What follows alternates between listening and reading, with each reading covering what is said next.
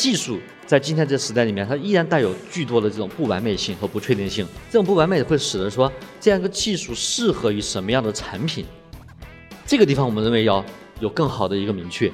我们以前老是觉得我们自己在造工具，对吧？工具其实代表很多确定性的，但实际上这次我们造的不是工具了，这次我们造的是伙伴，是个新物种，更像人一样的。人我们要接受他自己有他的这个缺点，有他的这个优点。人是有这种幻觉的，那人有幻觉我也能用它，那干嘛机器有幻觉就不能用呢？得换个视角，不是用工具视角来看，是一个你面对一个人的视角来看，这时我觉得来讲就会打开一个这个思路。离科技更近，让思考更深。大家好，欢迎来到开始连接 Link Start，这是王小川创业做大模型的第九个月。很多过去行业的常识、惯性的做法都不再适用当下的大模型时代。在极客公园创新大会2024上，百川智能创始人 CEO 王小川与极客公园创始人兼总裁张鹏进行了一场对话，谈到了大模型眼镜方向的新思考以及对产品经理能力的新要求。本期播客我们将完整呈现此次对话，希望我们都能成为大模型时代的超级玩家。小川，这个应该也来过我们大会很多次了。刚才我看我们在台下的时候，你也很认真在听两位技术专家的探讨。他们里面谈到了前段时间 OpenAI 那个很 drama 的这个这个戏背后，可能有一些技术的关键因素，甚至谈到了这个 Q Star 可能就是个慢思考。我不知道你有什么补充没有？因为你也一直很关注这个领域的技术变化。是，那今年这个筹备大模型的时候，到四月份这个成立公司，嗯，我当时提了几个关键词，一个叫搜索增强。啊，就是认为要把这个传统知识接进去。第二个，这个大模型的，我希望就做叫强化学习。啊，就当时在提这个，就是已经看到了大模型本身代表了一种快思考的方式，对吧？用 transformer 这个方式，它就是这个，这个就是就是这个像人一样的，一拍脑袋我就给你答案，张口就能说。所以它的这个学习方法和最后在应用推理方法上是有自己的不足的。嗯，这是以大模型为原点，它肯定不够。因此，在当时我们认为，强化学习是对这事情产生很大的帮助。嗯嗯，就是慢思考，对，就慢思考，就就是今天的这个大门就代表快思考，就需要个慢思考。那么说两点自己的见解吧。一个来说的话呢，这个就快思考，它的一个思，这个快思考其实都不叫思。嗯，呃，慢思考的话，我认为它才有这样的一个一个更多。所以后来用大模型时，我就提一个新的词，叫做以这个大模型 Open 大模型为代表的，它叫它叫学。他的这个之前知识来源是学过来的，对对吧？我并不强调最后在推理的时候怎么思，其实我们在学的时候，人学习的时候，你可能就要想半天就会这种思。所以之前的话呢，孔子有句话叫做“学而不思则罔，思而不学则殆”。那具体投射下来的时候，大模型就是学，它其实不思的，它不像人一样的这个东西，它会来回琢磨这个，把那边里面的这个这个就想象空间给打开了来看，什么系统在思呢？是反而是 OpenAI 这个刚成立公司的时候，以及 DeepMind 做的事情，是像做 AlphaGo 和打游戏，这个事情在死。当然那个是强化学习，甚至像多模多叫叫这个叫多真体的对抗。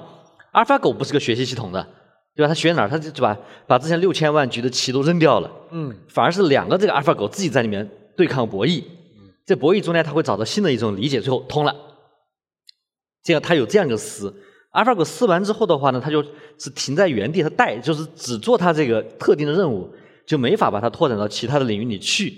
因此，我们既然说这个大模型代表了这个 LM 代表的是这个学，阿尔法代表思，如果这两个系统结在一块儿，就会很厉害。嗯，所以接下来很重要的是要真正做到学而思。对吧？学学和思要合在一起。对，这这俩学学而思，对吧？这个学而学而思名字很好。对，这正好也是我们之前我们的这个这个这个天使投资的小股东在给帮他们打个广告。嗯，对。那具体一点的话，具体点我们在思考，我们假设这种场景，我觉得这不代表说 Q 星怎么做的。嗯。我们想个场景啊，这个大模型，你问他这个围棋怎么下，他其实嗯是不会下的，做不好的。能给讲道理，下不了棋。嗯。但你说一个围棋输了赢了，你能判定吗？大模型它根据它已经有读过的文档，它是能够判定的。甚至你说写个代码来判定这个围棋的输赢，大模型是可以把这个代码写出来的。你再让它写个代码，说每走一步棋之后，这个棋局的这个状态是怎么转移的，就下棋的这个过程，它也是能写出来的。所以其实我们想象一下，如果大模型足够强。虽然不会直接下围棋，但是它可以写出下围棋的这样的一个 transaction function，就是它这个状态迁移的这个代码和最后判断围棋输赢的代码。也就是说，大明是有机会用他自己写出一个 AlphaGo 的代码出来，来运行它，运行完之后它就会下棋了。嗯你看那边的技术还在不断的向前面的边界做探索，对吧？这个也让人觉得有压力啊。嗯，呃，你反正也做大模型的嘛，啊，压力转给你，就是你觉得这个距离怎么丈量？能缩短吗？嗯能未来甚至有所不同的价值能自己创造出来吗？嗯，对，因为今天的话呢，在去美国之前，其实上次我在这也是在极客公园的这样的一个一个在讲，我这个提个词，大家觉得好像张鹏都偷跟我说，这次写的这个太不太不高级了，叫理想上慢一步，嗯落地上快三步。其实之前我不是这么说的，我说叫理想上慢半步，落地上快一步。嗯后来是去了美国回来之后的话呢，把理想这个折了一个半，啊，叫就这这个变成慢一步了。嗯然后落地上的话呢，乘了个三叫快三步。怎么叫理解理想上慢一步，落地上快三步？就跟他们接触之后，我认为双方的这种思考的底层是不一样的。OpenAI 原生是一个这种非盈利组织，就想探索 AGI 的边界，而且他们真是这么做的。包括上次我跟他们聊完之后，让我惊讶，他们想尝试把一千万颗 GPU 连在一起，做出一套这个足够大 scale 的系统来。然后一千万颗什么概念？英伟达一年一百万颗，啊，GPT-4 大概是两万五千颗。我们今天大家对标的这个三点五往四走，这个三点五才四千颗 GPU。实际上他们在想问题的时候，这个出发点就跟我们不在一个世界里面。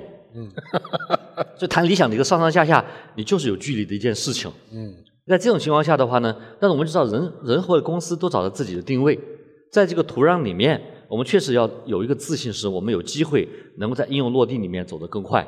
也许随着我们的这样一个用户规模更大，数据积累更大，对吧？在技术积累的时候，我们应用走得足够高，甚至还能到美国去用呢。因此，在这种情况里面，不代表说一定到了 GPT four、GPT five、GPT six，你才有机会去做做应用。那不同土壤长出不同的东西来。因为在这里面，我觉得做应用这件事情是中国传统的这样一个一个强项。啊、是，但这也是个创新。那我反而是认为说公平的，这是中国公司反而面临的一个更好的机会，而且尤其是在今天，美国因为在这个 OpenAI 已经他们这种这种一家独大的情况里面，嗯，啊，你你做应用的公司就就是得得得迎着 OpenAI 说它的技术做什么样，你做什么样的应用。但国内的话呢，是模型公司自己在做应用，这种这种端到端的连连贯性是有机会在应用落地里面，就在一个领域里面能把应用就就能够更快的比美国跑出来。嗯，我你说的这个倒蛮启发的。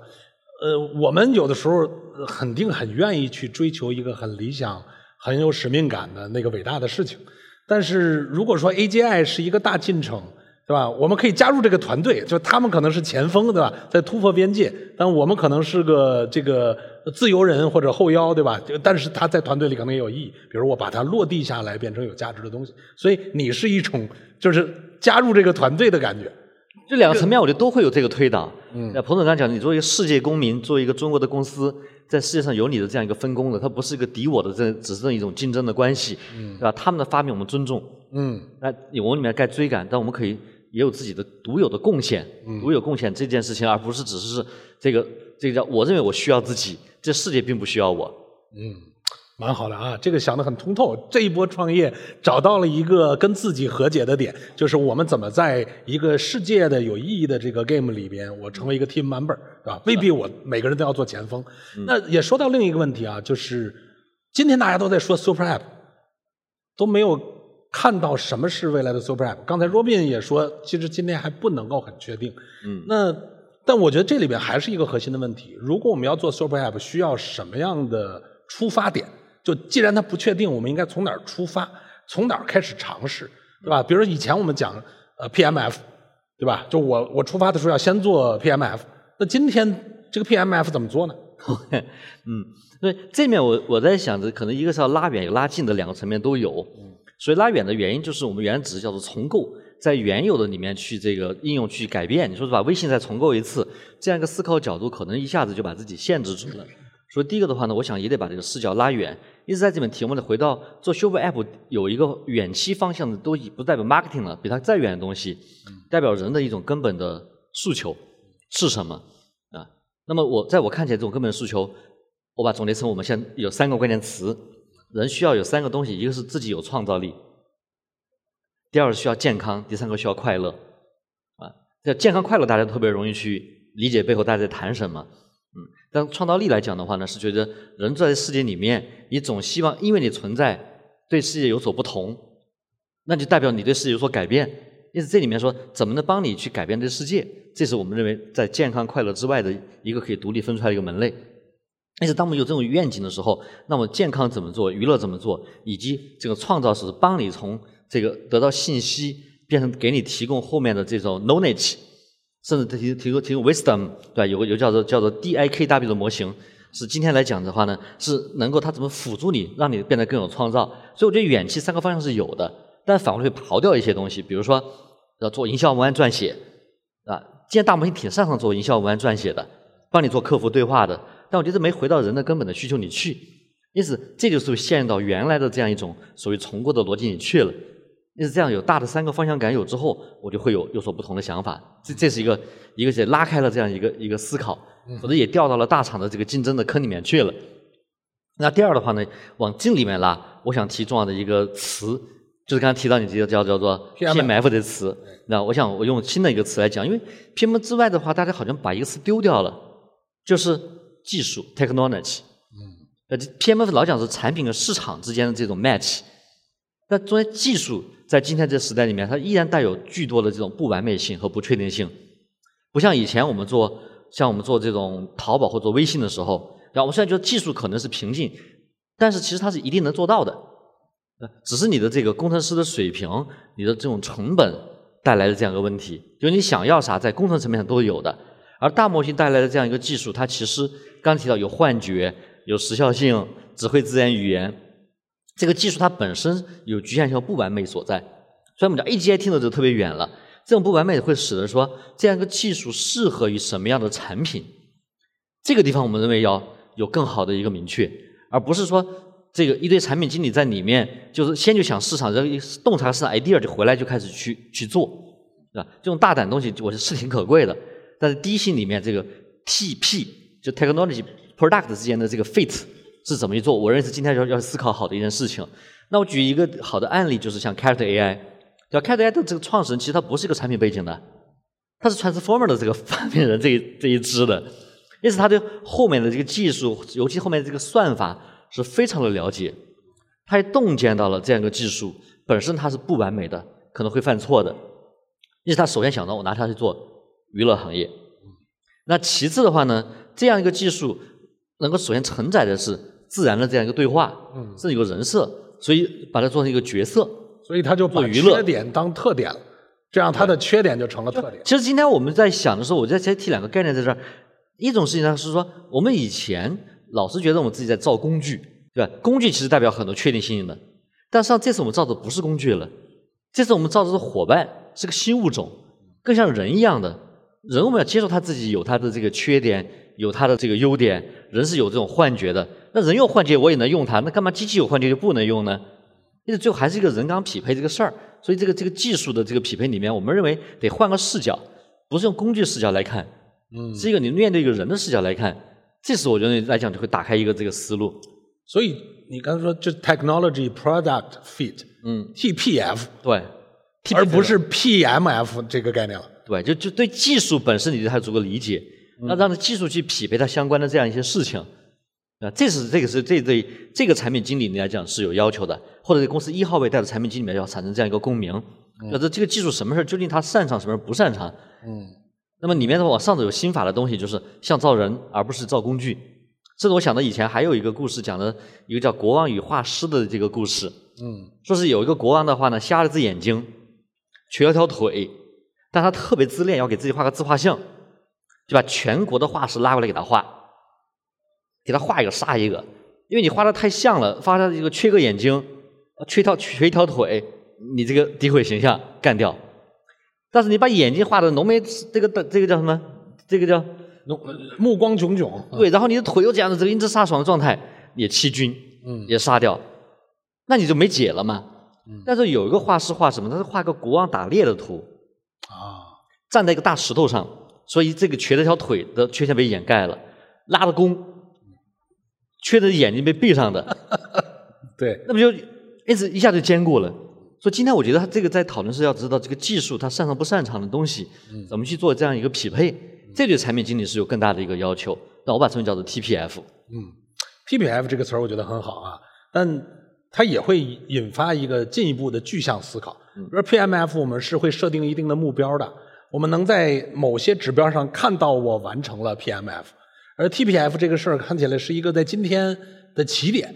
那如果要站在一个说未来我们有心要做 Super App，我相信百川肯定也在瞄着这个方向啊。对所以能不能给我们比较坦诚的分享一下，你觉得什么情况下叫做好了 TPF 呢？OK，以前我们会说，哎，这个 PMF 做得很好，那什么情况下叫做好了 TPF 呢？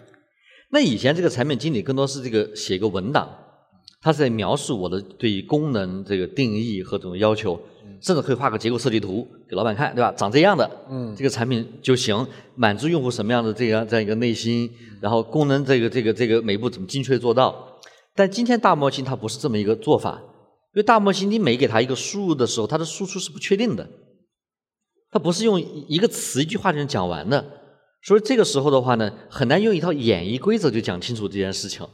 那我们讲逻辑是在做演绎的，这个时候你怎么办呢？你得把它拆解开，是变成一堆的评测集。所以这个产品经理他的要求不只是能够去定义这个产品，要把定义的产品转化成后面的一个评测集。也就是说，你最后对于这个模型在什么输入上给什么这种输出，给出一个测试的集合。那这个时候跟这个技术去对口的时候，你对口也不是也不是工程人员，对口的是算法人员。就算法他们其实之前工作习惯就是你给我评测集，然后我去优化我的这个算法，然后去满足这样的一个评测集。不管你是通过调 prompt 的方法，还是说 SFT 的方法，还是 post train 的方法，所以这种情况下就变成了产品经理去定义这个评测集，然后技术的话呢，拿着评测集之后，他会去寻找一些数据集，对吧？或者叫训练集，去训练他的这个系统，去满足这个评测集。这不就是定个 OKR 嘛？给大模型定个 OKR 嘛？呃，这个还比较麻烦，它是有一套非常严谨的数学评价的方法的，啊，对吧？所以只要干过算法的工程师都会适应这样一个方法，可以留给给他们一种既给评测集又留白的方式，对吧？这样指引什么叫好，用一种最后一个评测集和数据说话的方式来做，对吧？这在我们内部而言是变成一种标准的工作方法。其实我像我今天包括在百度内部做百度搜索时也是这种方法，就是这种算法驱动型的产品是一个评测级驱动的方式。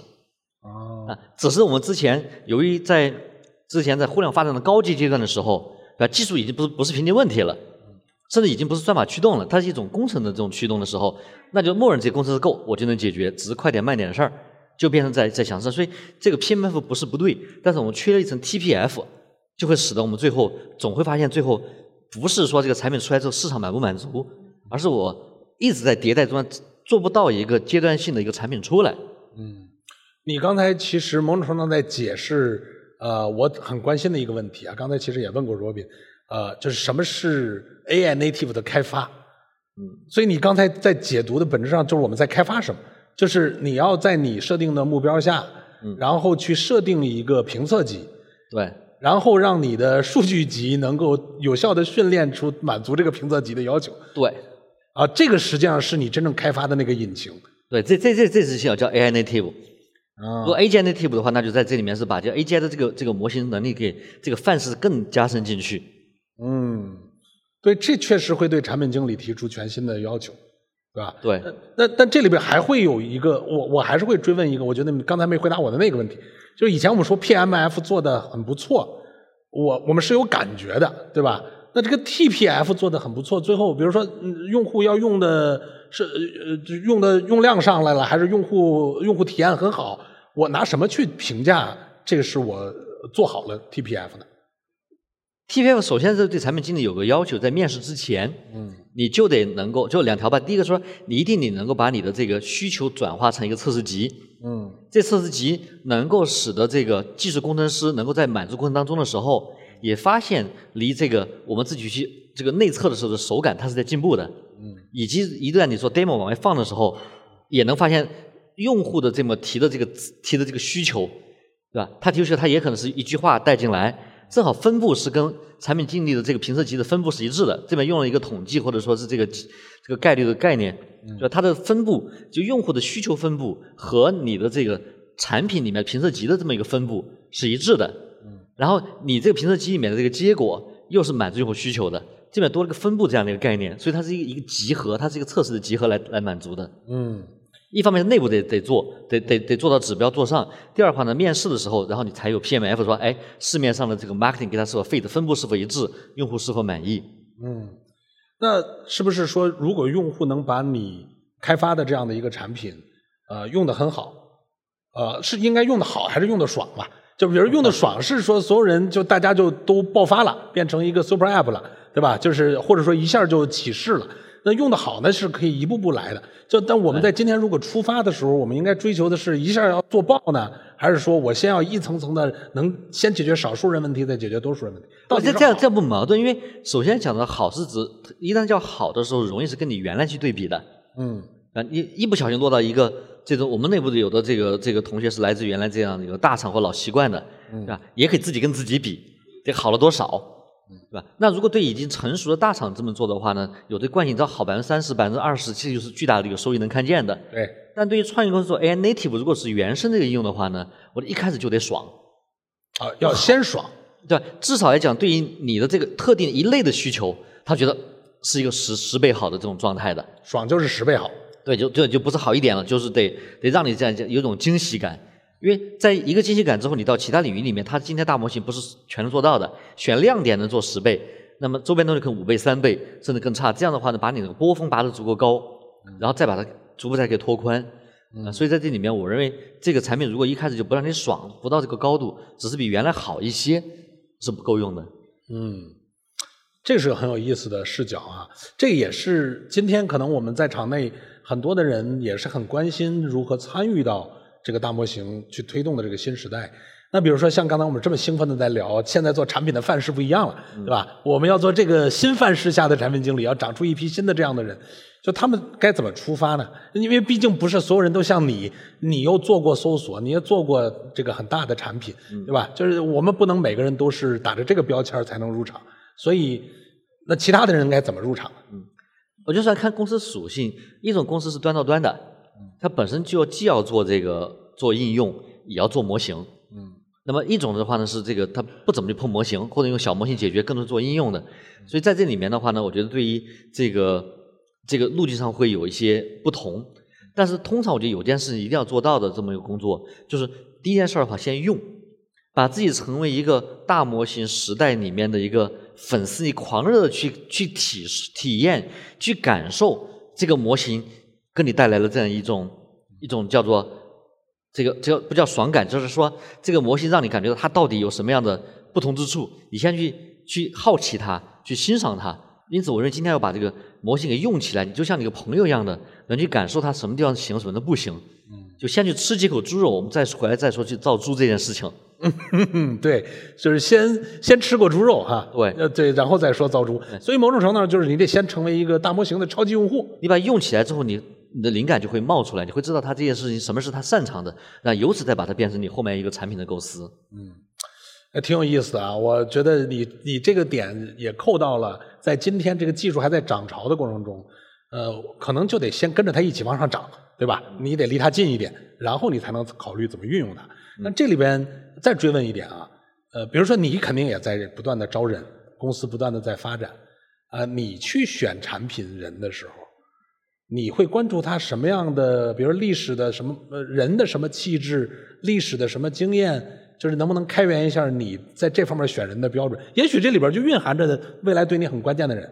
对我我我觉得这里面的话呢，从从这里面我并不代表说，因为百这么说明年发超级应用，我们是在在路上啊，那这里面我们只能叫做不是谈经验，只是谈一些想我们的这个这个想象。其实我们也蛮希望有之前经验的人的，就如果你真的是叫做没经验，这个就是小白一个，这种情况下其实很难说说产品做产品的做产品的人啊，对吧？那你你就没有自己的这个之前的经验，没有之前的想法，你就是这个说我想创业，那么这种情况下难度也会蛮高的。这个时候其实反而对你有要求，你可能要能够这个能够叫做把这产品能够完整，能够有一个画面感的抛出来对吧？就抛在这这个时候的话呢，我认为是一件事情，是你能够对大模型长个啥样的东西里面，你是有充分的这样一个推动力的，有好奇心，有想象力，能推动你。就能长出大模型栩栩如生，说我做出什么东西来，你得你得有这样一个能耐。但同时的话呢，我们也希望你之前有传统的这样一些经验。